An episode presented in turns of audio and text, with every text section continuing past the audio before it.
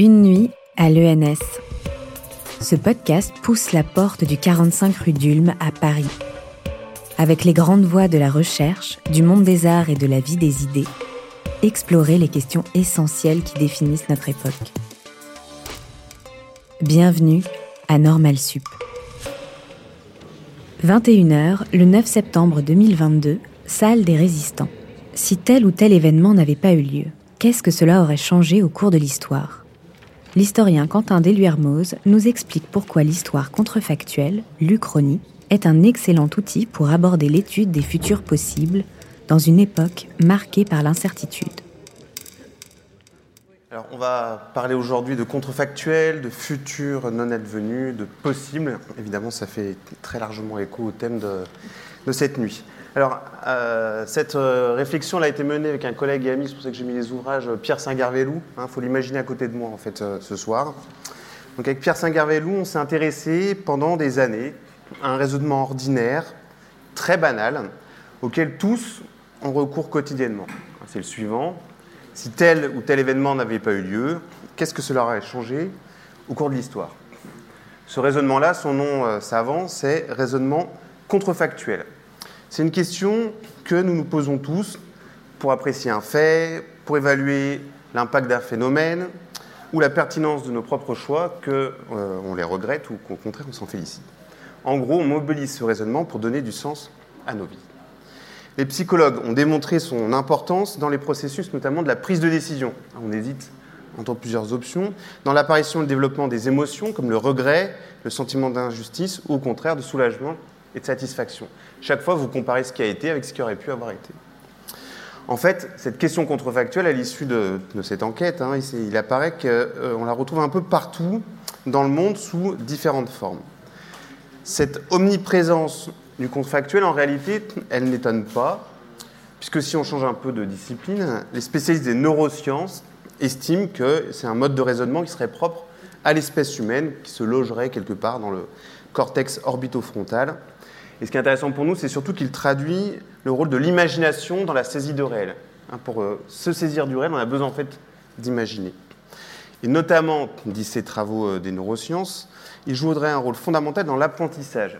Alors c'est intéressant pour nous ici, parce qu'au fond, ça veut dire que pour apprendre, il faut qu'on se retrouve dans une situation d'incertitude. On a besoin d'incertitude pour euh, développer de nouvelles formes de, connaissances. Alors, dans un tout autre genre, hein, le philosophe Henri Bergson a défini de cette euh, manière, cette caractéristique dans les termes suivants que je vous ai mis sur le PowerPoint. L'homme ne peut exercer sa faculté de penser sans se représenter un avenir incertain qui éveille sa crainte et son espérance. Donc, au fond, ça serait cette intranquillité, cette incertitude qui nous distinguerait des autres espèces. Alors cette affirmation, on peut la, mettre un peu en cause. Hein. Vous savez qu'aujourd'hui, de plus en plus de chercheurs discutent cette idée d'une séparation absolue entre les humains et les non-humains, mais nous, ce qu'on peut retenir ici, c'est qu'on a affaire ici à un raisonnement, un mécanisme de pensée très ample et très profond. Ce raisonnement, il va prendre des formes très diverses selon les sociétés, mais il va prendre aussi des formes diverses au sein d'une même société. Si on prend la nôtre, il va prendre des formes différentes chez les historiens, les sociologues, les économistes, mais aussi il est très souvent présent chez les artistes et les écrivains. Hein, ils s'en sont tout emparés à travers le genre de l'Uchronie à partir du milieu du XIXe siècle, et ce type de raisonnement, vous le trouvez beaucoup aussi dans la poésie. Je vous ai mis ici une citation de Charles Baudelaire qui, au milieu du XIXe siècle, dans ses curiosités esthétiques, dit, je cite, hein, L'imagination est la reine du vrai et le possible est une des provinces du vrai. Je vous ai mis d'autres citations sympathiques que vous pouvez euh, lire pendant que je parle. En réalité, ce qui est intéressant pour nous aujourd'hui, c'est que loin de lasser les auteurs de littérature ou de cinéma, cette question contrefactuelle, semble même de plus en plus les fasciner. On assiste en réalité depuis une vingtaine d'années à une montée en force des productions contrefactuelles. Cette question inspire des écrivains comme Philippe Roth hein, dans euh, Le complot contre l'Amérique en 2004, qui imagine la victoire du célèbre aviateur Charles Lindbergh contre Roosevelt en 1940 et fait basculer le pays dans le fascisme. On le retrouve au cinéma, comme je vous ai mis le deuxième film, hein, Inglorious Bastard de Quentin Tarantino, qui relate l'assassinat de Hitler dans un cinéma en 1944 par des chasseurs de nazis. Certains d'entre vous ont peut-être regardé Once Upon a Time in Hollywood du même Tarantino cette semaine, dans lequel Sharon Tate ne meurt pas. Ces deux exemples ont l'air très fantaisistes, mais en réalité, ils traitent des points historiques importants. Par exemple, pour le premier, ils nous soulignent un phénomène oublié, qui est la montée réelle de l'antisémitisme aux États-Unis pendant les années 30-40. Les contrefactuels, ça permet de rendre ça beaucoup plus euh, sensible. Et beaucoup d'autres films que vous connaissez sans doute, comme Yesterday en 2019, vous savez, les Beatles euh, qui disparaissent, des blockbusters comme euh, X-Men Days of Future Past, sont aussi des productions qui jouent du SI. Et si on intègre la bande dessinée ou les jeux vidéo qui en sont friands, on voit bien qu'on a affaire à un véritable phénomène culturel de grande ampleur. Je vous ai mis ici un extrait de bande dessinée et puis une interrogation sur les liens entre chronie et jeux vidéo. Alors ce qui nous intéresse ici, c'est que la multiplication de ces productions culturelles d'inspiration contrefactuelle s'explique en partie par la conjoncture actuelle, c'est-à-dire par l'ère du temps dans lequel on est. Ce type de raisonnement, très vraisemblablement, il est favorisé par la période d'incertitude, donc le mot est là, hein, que nous traversons. Une période marquée, mais ça vous commencez à le savoir, par la confusion croissante entre réel et fiction, par l'accélération de la mondialisation, la dite fin des grandes idéologies, celle également de l'idée de progrès, ce qu'on appelle la crise du futur, avec cette difficulté qu'on a à se projeter dans l'avenir, la prise de conscience du dérèglement climatique, et puis le surgissement d'événements apparemment inexplicables, comme la pandémie mondiale du Covid-19. Ça, c'est ce qu'on disait il y a deux ans avec Pierre. Maintenant, il faudrait rajouter l'Ukraine. Vous voyez, chaque année, en fait, apporte son lot d'événements inexplicables. Et vous, vous noterez qu'on ne peut pas s'empêcher de penser sur le mode de SI. Et si le laboratoire de Wuhan, et si les masques, si on avait pris les bonnes décisions en matière de régulation environnementale, etc., etc. Le SI est omniprésent. Autrement dit, le moment semblait propice pour que les historiennes et les historiens, parce que moi je suis historien, s'emparent de cette question qui les concerne en premier chef. Hein. que se serait-il passé si C'est une question d'historien? On parle du passé. Venons-en à nos historiens. Évidemment, je prends les, plus connus, hein, comme ça tout le monde les connaît un peu. Si vous ne les connaissez pas, c'est vraiment pas grave.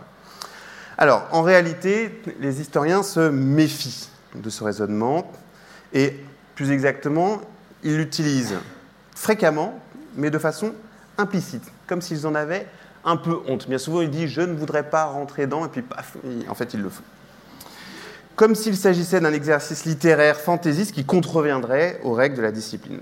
Alors revenons-en à notre euh, Fernand Braudel, dans son grand œuvre hein, qui est euh, La Méditerranée et le monde méditerranéen à l'époque de Philippe II, donc le plus grand historien français, euh, en tout cas reconnu comme tel. Il refait l'histoire avec Dessy sans jamais expliciter cette démarche, au moins une quinzaine de fois. Il y a un chercheur en littérature qui a répertorié tous ces, usages. Alors Brodel utilise surtout pour mesurer l'impact des grands hommes et l'importance des structures. Donc, je vous ai mis le, petit extrait, hein, l'Europe, s'acheminant d'elle-même vers la construction d'un vaste État, ce qui aurait pu changer avec le destin différent de Charles Quint, c'est la figuration du jeu impérial, non le jeu lui-même. Vous noterez que c'est assez bien écrit au passage. Ce qui fait que quand un historien, en fait, évoque dans son ouvrage le rôle décisif ou secondaire d'un personnage, le caractère inévitable d'un conflit, une occasion manquée, un drame évité, chaque fois, en fait, il a imaginé un autre devenir historique. Chaque fois, il a fait des contrefactuels implicites sur lesquels repose son analyse. Alors cette méfiance des historiens professionnels, évidemment, elle n'est pas complètement injustifiée. Il suffit de regarder ça.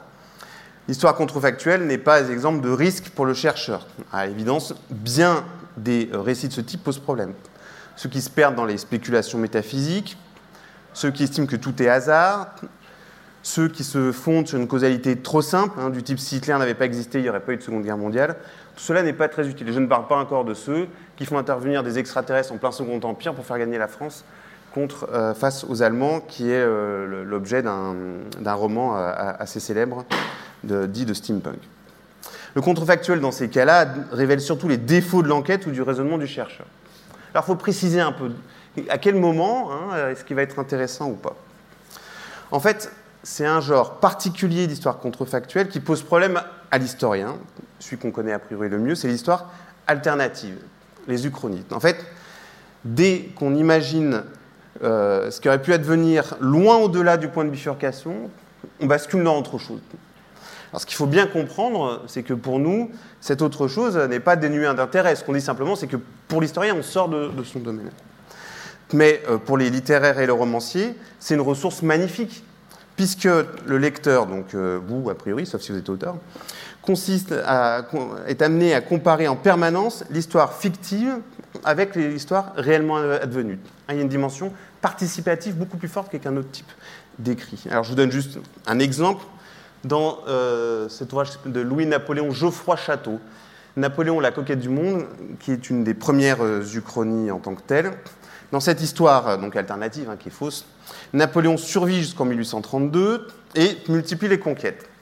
Et à l'occasion de l'une d'elles, il passe devant une petite île, Sainte-Hélène, et là, il, oh, va pas bien, il sent pas, personne ne comprend dans son, dans son équipage. Il dit Qu'est-ce qui se passe? Il fait Non, non, mais détruisez-moi cette île. Il détruit cette île, personne ne comprend, sauf évidemment le lecteur qui, lui, connaît l'histoire réelle et qui fait ce jeu de comparaison. Vous voyez, à travers ce type de clin d'œil, l'Uchronie apparaît comme un texte brisé qui provoque une distinction entre le réel et la fiction, invitant le lecteur à prendre part au récit par son imagination.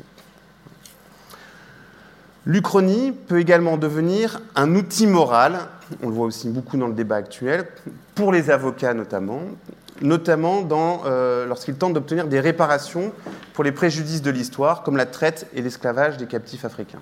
C'est un débat qui est très présent, notamment outre-Atlantique. Le raisonnement a été résumé par un politiste, Daniel Tété aux Abouclés, que euh, je vous ai, mis, vous ai mis la citation ici.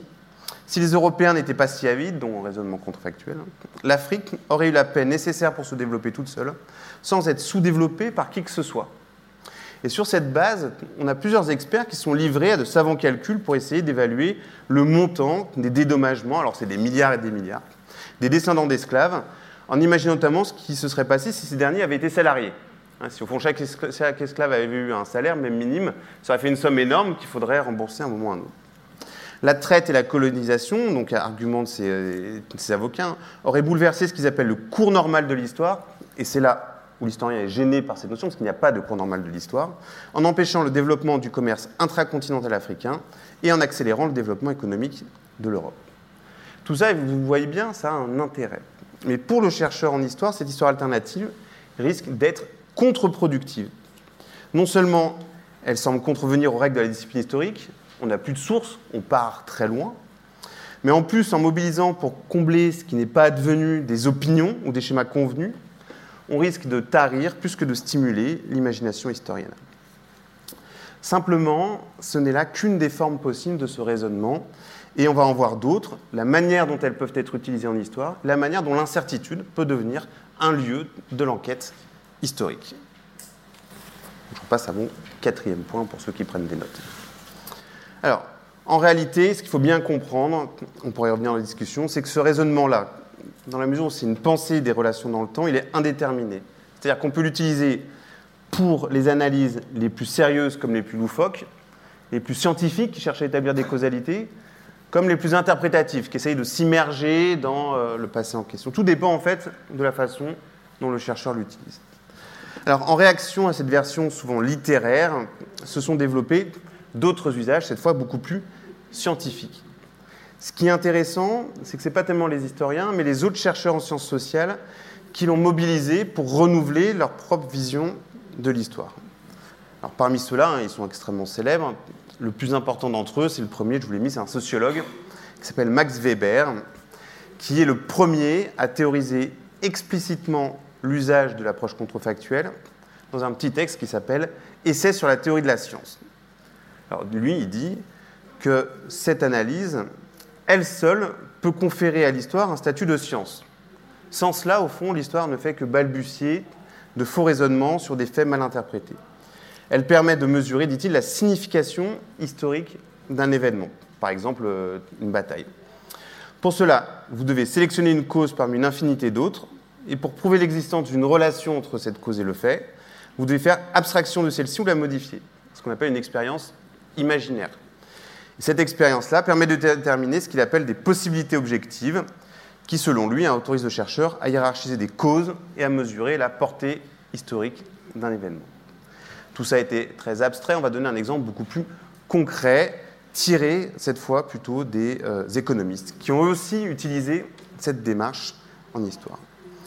L'économiste en question, il est également très célèbre, il s'appelle Robert Fogel, et il a écrit un ouvrage en 1964 sur le chemin de fer et la croissance économique américaine. Il s'attaque là à une idée classique, hein, l'idée au fond que le train aurait été indispensable au développement de l'Amérique du Nord. Une idée qu'on trouve encore euh, aujourd'hui. Alors pour discuter cette idée, eh ben, qu'est-ce qu'il fait tout simplement? Il enlève le train et à la place il met un autre type de transport, ici les canaux de navigation. Il fait toute une série de projections statistiques et il montre au fond que sans le chemin de fer, le niveau de croissance aurait été à peu près le même en 1890. Donc le train, au fond, n'a pas un impact aussi important, c'est une mythologie euh, américaine. Alors ces présupposés, en réalité, ont donné lieu à beaucoup de discussions, la démonstration n'est pas complètement convaincante, mais aujourd'hui, nombre de sociologues et d'économistes utilisent des modélisations très sophistiquées de ce raisonnement qui permettent de penser euh, un espace des contraintes et un champ des possibles. Se demander au fond pourquoi le monde est ainsi et pas autrement. C'est ça la, la base. Et ça, c'est le point de départ de toute réflexion critique. C'est l'un des principaux outils de réflexivité en sciences sociales. Pourquoi le monde est ainsi et pas autrement. Alors du côté de l'histoire, cette démarche permet de remettre euh, au centre du travail des historiens l'imagination. Parce qu'évidemment, quand on imagine ce qui n'est pas advenu, on essaye euh, de rentrer dans cette zone-là. Contrairement à ce qu'on imagine spontanément, l'imagination n'est pas ennemie de l'histoire. Elle, va avec lui.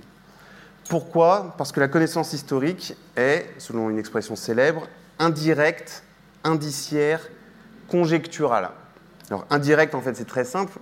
L'historien n'a pas vécu l'époque qu'il étudie. Elle lui est étrangère. Indiciaire, parce que du coup, l'histoire est une connaissance par trace. Vous avez besoin des archives, donc elle est incomplète.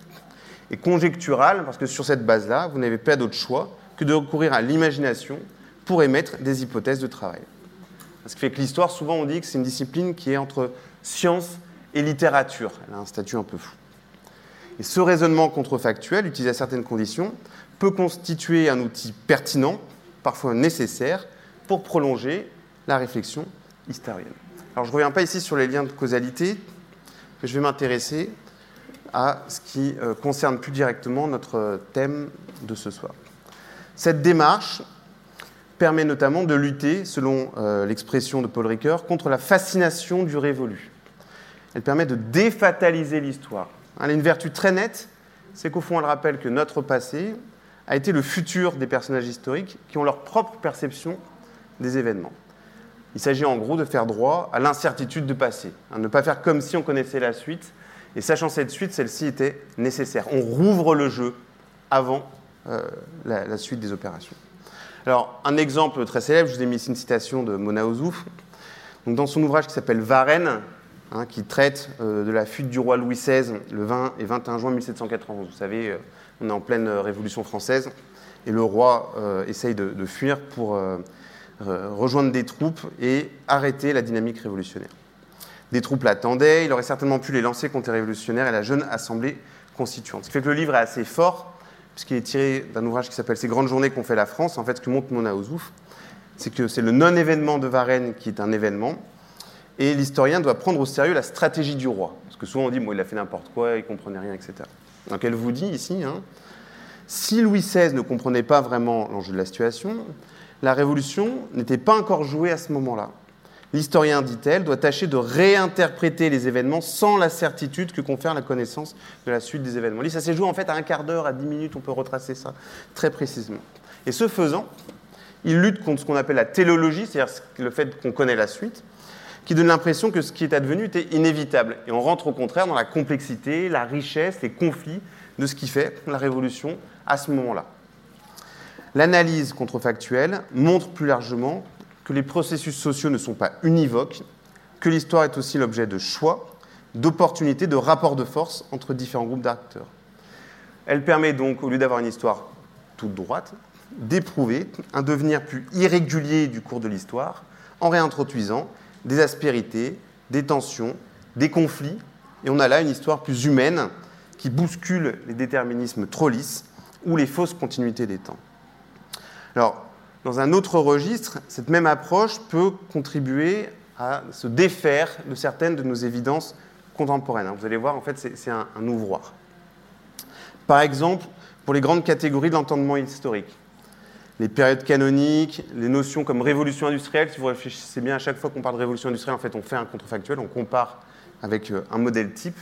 Les États-nations, alors on a plusieurs exemples, hein, mais euh, je vous en ai pris un qui traite plutôt de l'Inde. L'argument est le suivant, il a emprunté un sociologue qui s'appelle Emmanuel Wallerstein et qui vous dit la chose suivante. Si les Français avaient, comme le projetait le gouverneur Duplex, conquis la moitié méridionale de l'Inde au XVIIIe siècle, l'Union indienne actuelle n'aurait jamais existé. Et au contraire, les savants français et anglais se seraient appliqués à expliquer que la civilisation dravidienne du sud de l'Inde n'a strictement rien de commun avec les populations indo-européennes du Nord, euh, colonisées par les Britanniques. Donc on aurait imaginé au fond deux mondes reconstruits comme radicalement différents. À la lumière de cette expérience contrefactuelle, le sociologue constate au fond que les frontières de ce que nous appelons l'Inde n'étaient pas prédéterminées par la longue histoire de cette région, comme on le dit très souvent. En réalité, l'Inde résulte d'un phénomène contingent et récent, qui est la colonisation britannique, parce qu'auparavant, on avait une succession plutôt de royaumes. Il rappelle, dans ce cas, que c'est bien le présent qui détermine le passé, et non l'inverse. Vous voyez, ça c'est un des exemples des usages de ce raisonnement, ça montre la dimension construite de l'histoire, et ça permet d'ouvrir en permanence les phénomènes historiques. Alors, je vais terminer avec deux, exemples euh, plus précis qu'on a tirés de, l'ouvrage. On va se déplacer un petit peu, hein, on en profite pour faire un, petit mouvement à l'échelle du monde. On va se déplacer en Chine euh, pour montrer un déplacement peut-être plus net encore de, perspective et pour montrer aussi qu'on peut s'appuyer sur les archives. Hein, parce qu'une critique qu'on fait souvent, c'est au fond, mais ce raisonnement, vous obtenez des archives. en réalité, non. Alors, on va prendre euh, un exemple que les historiens pensent bien connaître, et vous sans doute aussi, qui est la fameuse révolte des boxeurs chinois en 1900. Cette révolte des boxeurs qui se solde par euh, la défaite face aux grandes puissances mondiales, la France, la Grande-Bretagne, les États-Unis, la Russie, le Japon. L'idée qu'on a souvent, c'est qu'au fond, ils ont très facilement battu des jeunes rebelles dans le nord-est et l'Empire du Milieu. Donc pas vraiment de discussion. Mais si on pose la question contrefactuelle, et si les Chinois avaient remporté la guerre des boxeurs? Ça nous invite à revisiter cette séquence historique. Tout d'abord, on s'aperçoit dans les archives qu'en fait la question obsède les Occidentaux sur place à l'époque. En réalité, à plusieurs reprises, les alliés occidentaux et japonais ont failli perdre face aux soldats chinois, très efficaces sur le terrain, et ils subissent même plusieurs défaites militaires. On a également d'excellents régiments chinois très bien entraînés qui ne combattent pas les Européens, car leurs chefs ont signé des traités de paix séparés avec les puissances étrangères, et on a très peur au fond qu'ils décident à, rentrer dans, la bagarre. Donc on a toute une production de futurs non advenus. Que se passe-t-il si au fond ils venaient nous, attaquer? Ces futurs non advenus guident les acteurs du passé dans les concessions de Tianjin, assiégés par les boxeurs à l'été 1900. En fait, les Européens saisis de terreur, élaborent un plan d'assassinat de leurs femmes et enfants pour ne pas tomber entre les mains des Chinois. Ces éléments-là permettent de reconstituer cet état d'esprit très particulier, ce véritable conditionnement psychologique fait de ces anticipations non réalisées, qui va expliquer le déchaînement incroyable de violence après la prise de la ville chinoise. Les étrangers massacrent en effet, sans raison apparemment, en fait on comprend la raison maintenant, une partie de la population civile chinoise le 14 juillet 1900, puis dans les jours qui suivent. Mais on peut aller un peu plus loin. Cette même question contrefactuelle, et si les Chinois avaient remporté la guerre des boxeurs, ça permet de revisiter le cadre d'entraînement traditionnel de la guerre, avec l'idée qu'au fond, il y a des vainqueurs et des vaincus, ce qui a l'air d'aller soi, comme ça. En fait, au lendemain du conflit, en 1900, une grande partie de la population chinoise ne s'estime pas vaincue. C'est ce que montrent par exemple les placards et les gravures contrefactuelles. Et c'est un de ces placards que vous voyez ici qui décrit en fait une bataille chinoise qui n'a pas eu lieu. Du point de vue chinois, la grande victoire occidentale reconstruite après coup n'en est pas une. L'histoire contrefactuelle invite donc, euh, en, fait, pour euh, bien des Chinois, et notamment pour les autorités euh, impériales, il valait mieux, selon une lecture néo-confucéenne, assurer le maintien d'un ordre stable et dans la durée, plutôt que de remporter une simple bataille. Autrement dit, du point de vue chinois, ce qu'on estimait être une grande victoire occidentale, reconstruite après coup, n'en est pas une, bien au contraire, c'est plutôt un coup bien joué de leur part. Donc cette histoire contrefactuelle nous invite à aller au-delà des discours surplombants et à nous défaire d'une vision eurocentrée du développement historique qui voudrait qu'au fond, cette victoire était inévitable. Vous voyez bien qu'ici, bah, il faut refaire l'histoire, il faut revenir aux archives, comprendre la situation réelle, etc., etc. Deuxième exemple, on se déplace toujours dans le temps et dans l'espace on va aller euh, vers une révolution française qui est celle de février à juin 1848. Toujours dans les archives, ce même raisonnement peut permettre à l'historien d'appréhender les futurs craints et espérés des acteurs, notamment pour saisir plus finement les moments d'ouverture de possibles comme les guerres et les périodes révolutionnaires. Au cours de ces séquences, où l'histoire semble hésiter, euh, cet outil permet d'observer ce qui se joue indépendamment de la connaissance de la suite, qui souvent recouvre l'analyse après coup. Alors c'est avec ça qu'on c'est cet exemple-là qu'on va développer à partir de la Révolution de 1848. Elle est intéressante parce qu'elle a souvent été lue, donc c'est la deuxième révolution du XIXe siècle française. Ils sont été lus à partir de la fin, c'est-à-dire l'avènement de la République. Hein, l'un des ouvrages les plus célèbres de Maurice Agulon parle d'apprentissage de la République. Donc toute la lecture est faite en fonction de cette issue, et ça masque le reste. Donc avec Pierre Saint-Gervélou, on a mobilisé cette analyse qui permettait donc de s'émanciper de cette approche et au fond de prendre en compte tout ce qui précède et qui n'a pas été opérant. L'historien peut notamment prendre en compte les changements rapides de situation et de stratégie. Et on comprend mieux pourquoi dans les archives, les gens parlent de vertige, de remous, de torrent. Concrètement, ça change tout le temps. On peut également prendre en compte l'expression des futurs autres, dont les échos ne cessent de porter ensuite et d'être actualisés après les événements, même s'ils n'ont pas eu lieu. C'est le cas des espoirs de restauration de la monarchie, mais aussi de la possibilité d'une république démocratique et sociale des ouvriers, qui n'a pas eu lieu, mais qui va nourrir ensuite d'autres révolutions comme la Commune, etc. etc. Plus largement, on voit à ce moment-là un foisonnement d'attentes et de promesses qu'on lit dans les innombrables pétitions, et on comprend qu'on ne peut pas comprendre cet événement en ayant simplement en tête la ligne de mire républicaine. L'événement est beaucoup plus riche. L'histoire, vous le savez sans doute, souvent, est souvent écrite par les vainqueurs, et a tendance, selon la belle formule de Walter Benjamin, à écraser les potentialités inaccomplies du passé. En restituant la parole des perdants de l'histoire, la démarche contrefactuelle autorise un renversement de perspective et elle bat en brèche l'idéologie du réalisme en politique selon laquelle il n'y a pas d'alternative. Alors, ce que Autrement dit, la question euh, des possibles enrichit l'analyse historique et cette démarche permet de faire du possible un domaine d'enquête à part entière de l'historien et des sciences sociales. On a un nouveau domaine d'étude.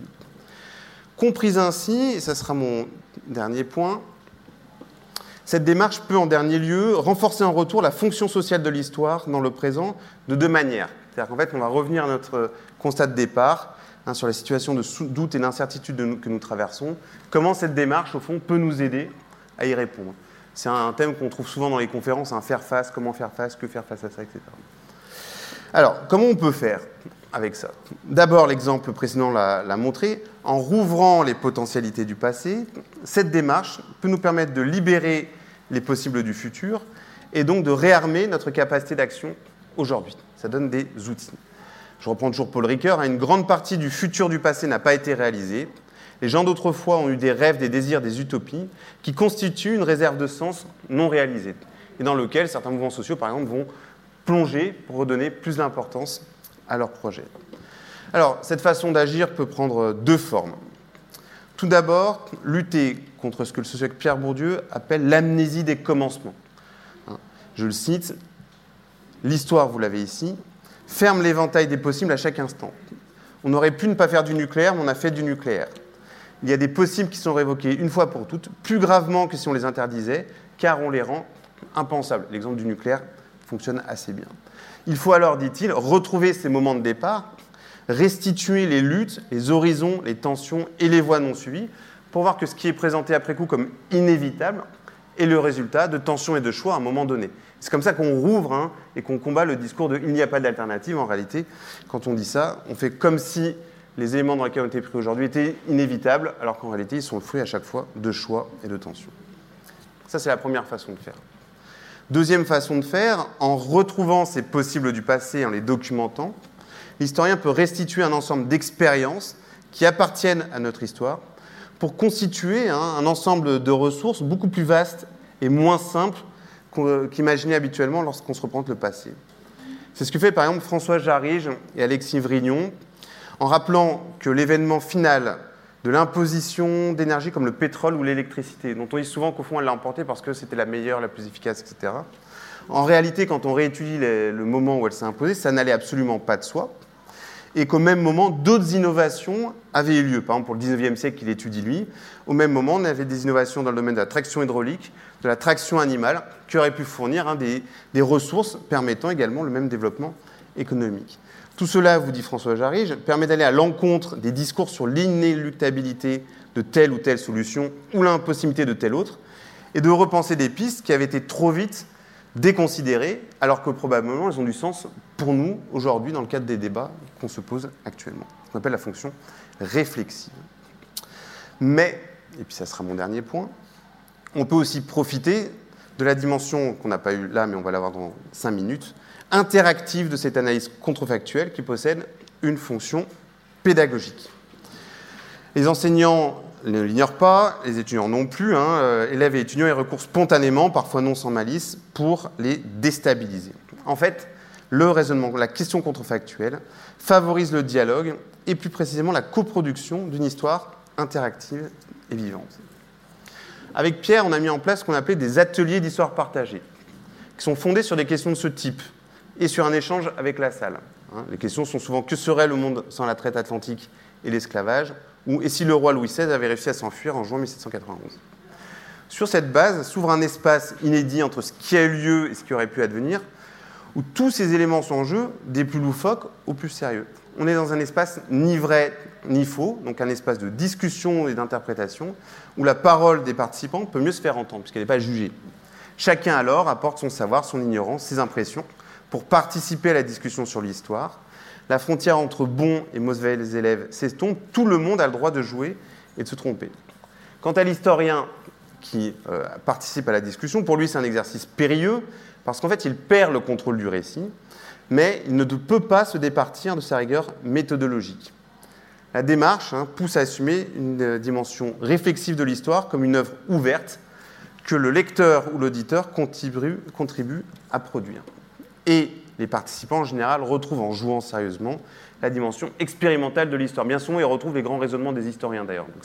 c'est euh, à la fois rassurant pour eux et moins pour les collègues.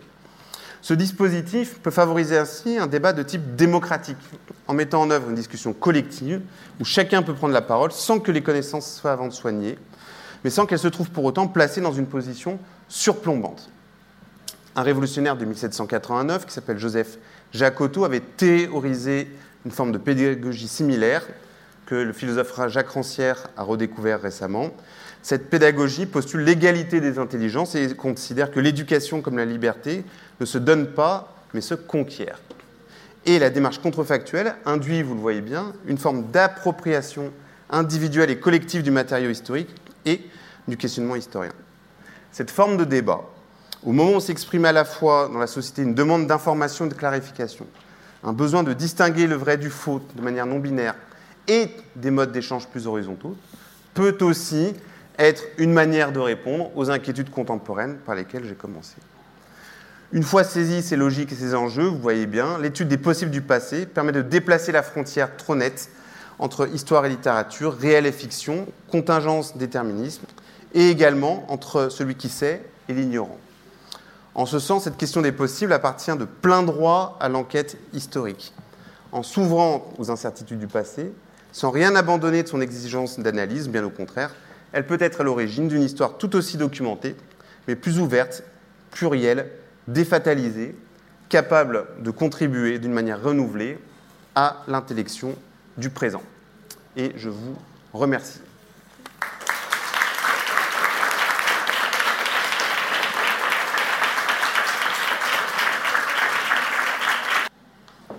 N'hésitez pas, c'est toujours les premières les plus difficiles et après, euh, c'est un sujet où tout le monde peut participer, c'est ça qui est, assez intéressant. Euh, bonsoir et merci euh, pour la présentation. J'ai une question assez simple pour le coup. quelles seraient selon vous en fait les limites de ce raisonnement contrefactuel en histoire ou même de manière générale en sciences sociales? Voilà. Alors, les... ça va dépendre en fait de, de, la discipline. En histoire, la conclusion à laquelle on est arrivé avec Pierre, c'est qu'en gros, il ne faut pas s'éloigner trop point du point de bifurcation. Plus on s'éloigne, plus on va le remplir avec autre chose et plus on va basculer sur autre chose.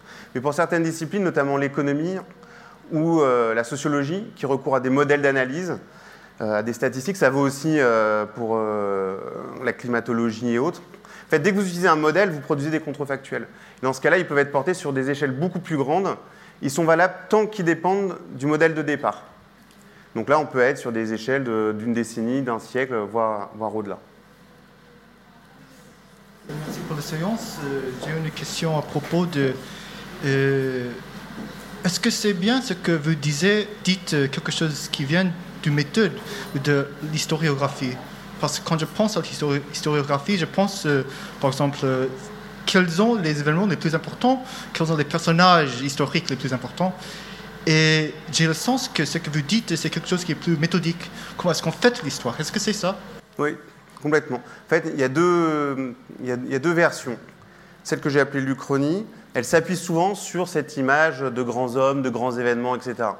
Et c'est celle qui marche le mieux, et c'est normal, parce que pour marcher, il faut qu'elle s'appuie sur une culture scolaire minimale, donc on va retrouver les éléments types d'une euh, grande histoire euh, universelle.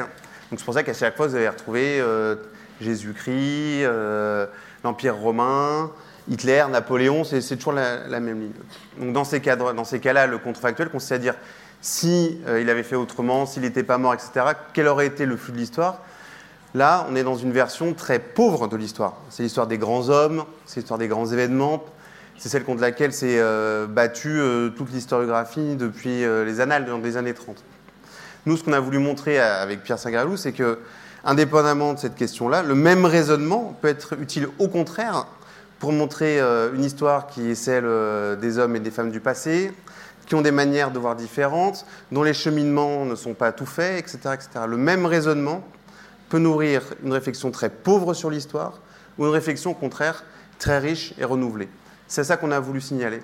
Après, moi, ce que j'aime bien, c'est que comme c'est un raisonnement que tout le monde peut mobiliser, c'est un lieu à partir duquel on peut facilement basculer avec quelqu'un qui n'a pas forcément euh, une formation en histoire sur des réflexions assez élaborées ensemble. Et c'est ce que je trouve assez plaisant dans, dans cet outil. Donc, ben, je vais prendre de la suite alors, puisque effectivement, euh, moi, issu plutôt de l'éducation populaire, euh, vos ateliers d'histoire partagée, ben, ça me parle, puisqu'on fait aussi des ateliers justement d'écriture d'anticipation, ou du coup, euh, inventer de nouveaux imaginaires et de nouveaux mondes possibles pour euh, No Alternative, pour, la pour renverser ces, ces, présupposés et cette naturalisation des, de, l'histoire.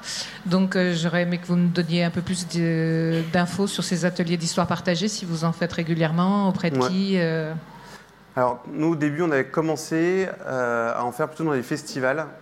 Donc en gros c'est très simple, c'est comme ici, sauf que c'est vous qui parlez. Hein. Et c'est pas forcément moins fatigant pour nous. Euh, on, met la question que se serait-il passé si. Euh, on part toujours de choses que les gens connaissent a, priori. Si Louis XVI avait réussi à, partir, on donne les informations de base sous la forme de chronologie. Et puis, on dit bah, qu'est-ce que vous en pensez? Donc en général, ça fait comme maintenant, là, j'en parle pas trop. Et puis au bout de deux minutes, on a qu'une idée. Et puis l'autre dit alors moi j'en pensé à autre chose. Et puis ça, ça dénoue une parole. Donc il y a plein de choses qui sortent. Et nous, on a prévu des slides qui vont alimenter certains types d'analyses plutôt que d'autres, mais qui vont alimenter en historien, c'est-à-dire que les gens peuvent dire ce qu'ils veulent, et nous on dit toujours, voilà, les historiens, ils ont montré ça, ils ont montré que si, qu'en fait, euh, certains ont telle hypothèse, d'autres telle autre, etc. Et donc ça, lance comme ça un débat, et alors ce qui est intéressant, c'est que certains peuvent vous dire, oui, mais là, euh, moi je vous crois pas, donc on est obligé de discuter, qu'est-ce que c'est qu'une source, un travail, etc. Euh, d'autres vont dire, bah moi, dans ma famille, donc on commence à rentrer dans, des histoires plus, plus individuelles, qui rappellent que l'histoire, c'est aussi quelque chose qui est vécu par tout le monde. Donc ça, donne un type d'échange comme ça euh, assez riche. Et à la fin, on, arrête et on arrive aux conclusions.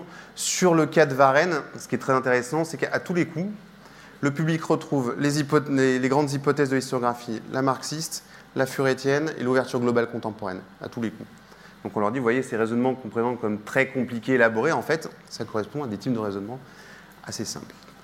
Après, on l'a proposé dans des classes de troisième, puis seconde et terminale. Et là, depuis trois ans, c'est ce qui est présenté ici, euh, dans, les, groupes d'histoire, on a euh, un collègue du secondaire et un chercheur qui travaillent ensemble, qui dessinent ensemble une question contractuelle qui est liée au programme.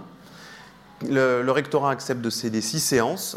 Et euh, au cours de ces six séances, les élèves essayent de répondre à la question en allant en bibliothèque, en s'informant, en discutant exactement comme vous avez dit tout à l'heure, à partir de quand c'est trop loin, à partir de quand c'est intéressant? Qu'est-ce que. Donc du coup, ça fait une réflexion épistémologique même de haut vol sur des questions très concrètes qui fait que les élèves se forment assez bien euh, à l'histoire. Il y a une restitution chaque année en Sorbonne, avec devant 300, 300 élèves qui viennent. Et pour l'instant, c'est un dispositif dont les collègues sont extrêmement, extrêmement contents. Donc là, le, dernier, on a des, élèves qui en première étaient capables de comprendre une société coloniale, l'existence de blancs, de métis, euh, la pluralité des régimes de sources, la différence entre un journal intime et euh, une source juridique. Ils avaient produit un faux journal intime, on a eu une discussion dessus. Enfin bon, voilà, c'est assez stimulant en fait comme, euh, comme démarche. Donc nous, on continue parce qu'on trouve ça intéressant. C'est sur le boîtehistoire.com Non, c'est l'association s'appelle F93.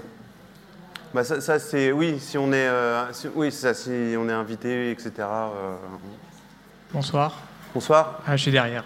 Ah, euh, J'ai une question concernant les flous de l'histoire.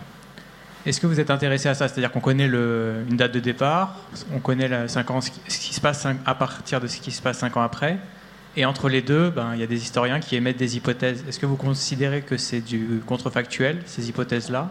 Est-ce que ça peut être des hypothèses différentes selon l'historien? Et est-ce que vous êtes intéressé justement à ces flous de l'histoire où finalement on connaît le début, on connaît la fin, mais pas ce qui se passe entre Oui.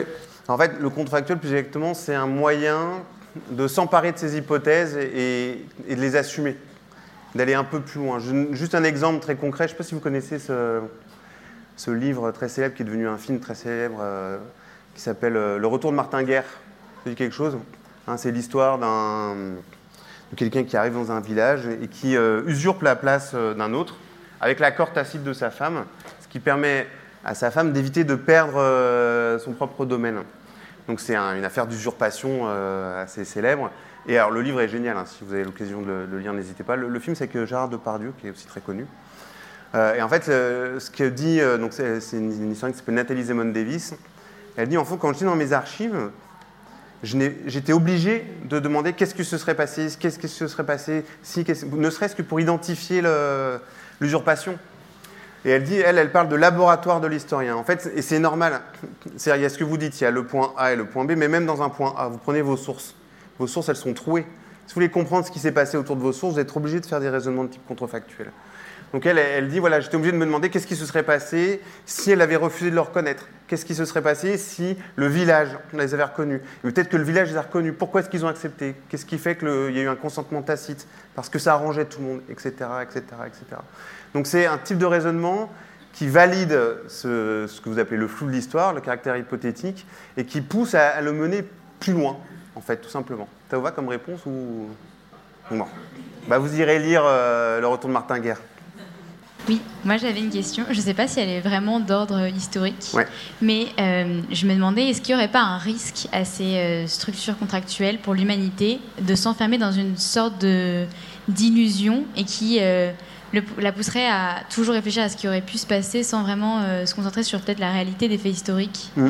du déroulement de l'histoire Alors c'est une question très importante, mais c'est ça qui est bien aussi que ce sujet. À chaque fois les gens disent ah j'ai une question, je suis pas sûr d'être dans le sujet. En fait, on y est toujours c'est une question très importante. on, peut, on peut répondre quasiment à l'inverse, c'est-à-dire que vous ne pouvez pas saisir le réel sans faire des projections contrefactuelles. Sinon, vous êtes noyé dedans. Vous êtes obligé de comparer en permanence ce qui a été avec ce qui aurait pu avoir lieu. Si vous voulez établir un fait, euh, une série d'événements, vous êtes obligé d'établir une série de non-faits, ne serait-ce que pour leur donner de la, consistance. Le risque que vous décrivez, c'est euh, ce que j'avais appelé l'uchronie, c'est-à-dire que si on développe des raisonnements contrefactuels, des univers contrefactuels fermés sur eux-mêmes, à ce moment-là, on, s'enferme dans une boucle qui est euh, nourrie en plus que de soi-même, donc elle est moins intéressante.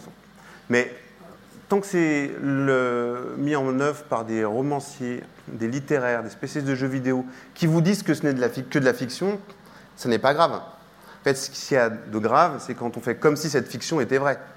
C'est ça le problème. Mais tant qu'on vous dit c'est pas vrai, on fait n'importe quoi, on réfléchit sérieusement, tout va bien. Mais pour se saisir du réel, vous êtes obligé de faire des comparaisons avec ce qui aurait pu avoir lieu. Euh, là, c'est tourné vers l'histoire, mais est-ce que vous faites un pont avec la méthode des scénarios qu'on pas Alors là, c'est effectivement, on est tourné vers le passé, mais vers le futur. Je vois des ressemblances avec les, méthodes des scénarios. Et a fortiori, relire des scénarios qui ont été écrits il y a 30 ans, euh, peut-être que la, mmh. démarche contrefactuelle pourrait servir à, à, éclairer pas mal de choses. Merci. Oui, bah, il y, a deux, choses dans votre question, il y a deux choses un, peu différentes. Il y a tout ce qu'on appelle la prospective, c'est-à-dire à partir de maintenant, on imagine ce qui pourrait se passer dans 10, 20, 30. Bon, pour l'instant, il faut reconnaître que les scénarios ne sont pas super optimistes. Hein. Euh, bon, on espère que ce ne sera pas, le cas. Ça, l'historien, c'est pas tellement son domaine. Euh, il va vous dire, moi, euh, le savoir que j'apporte, il ne vous donne pas des clés pour l'avenir, c'est à vous de vous débrouiller en fait. Ce qu'on vous apporte, c'est des outils pour élargir ce qu'on estime être notre passé, mettre en doute des certitudes, comme ce que j'ai dit pour l'Inde, ça fonctionne avec d'autres exemples, si vous voulez, je vous en donnerai tout à l'heure pour la notion de siècle ou autre. Et puis euh, après, bah, c'est des sociétés humaines, donc c'est aux humains entre eux de réfléchir, de se débrouiller pour euh, mener leur avenir. Ça, c'est le, premier point. Le deuxième point, qui est très intéressant, c'est ce que vous dites. C'est les prospectives qui ont été faites dans les années 70, dans les années 50. Là, il y a de très importants travaux qui sont faits en ce moment, notamment sur les projections scientifiques en URSS dans les années 30-50. Quelle est la perception du futur dans l'URSS Là, on rentre dans le domaine de l'histoire. Parce qu'en fait, on essaye de comprendre comment une société a imaginé un futur. Et même s'il n'a pas eu lieu, ce qu'il faut bien comprendre, c'est que les sociétés en question s'organisaient en fonction de ce futur. Donc ça les a bien fait agir. C'est ça qui est intéressant. C'est pas parce que ça n'a pas eu lieu que ça n'a pas d'effet concret sur la vie des gens. Et je pense que nous, aujourd'hui, on est encore là-dedans. On vit dans des anticipations euh, qui font qu'on agit d'une façon plutôt que d'une autre, qui se révéleront probablement fausses dans quelques années. Et c'est ça les, deux, c'est là où je ferai une petite différence. Alors en revanche, une fois qu'on comprend ces projections des futurs, on va dire socialistes dans les années 30, ça permet de nous replacer dans notre situation actuelle et de nous dire bon bah nous, quelles sont les projections qu'on fait qui nous paraissent hyper sérieuses, qui vont se révéler euh, absurdes, fausses, euh, incompréhensibles dans, dans 10 ans? C'est ce que l'on appelle la réflexivité, ce qu'on commence à sortir un peu du bain dans lequel on est, se dire bon alors qu'est-ce qui se passe, où est-ce qu'on va, comment ça se situe, etc. C'est là où l'histoire peut être utile. Hein, c'est une capacité de, réflexion, de mise en cause, de réarmement de l'esprit critique. En tout cas, c'est de la façon dont, on la présente euh, et dont je la conçois. Pour écouter nos prochains épisodes et continuer d'explorer de nouveaux territoires guidés par les grandes voies de la science, vous pouvez vous abonner à ce podcast. Et pour rester en lien avec l'école normale supérieure, lisez Vue d'Ulm, une newsletter à retrouver sur www.ens.psl.eu. À bientôt!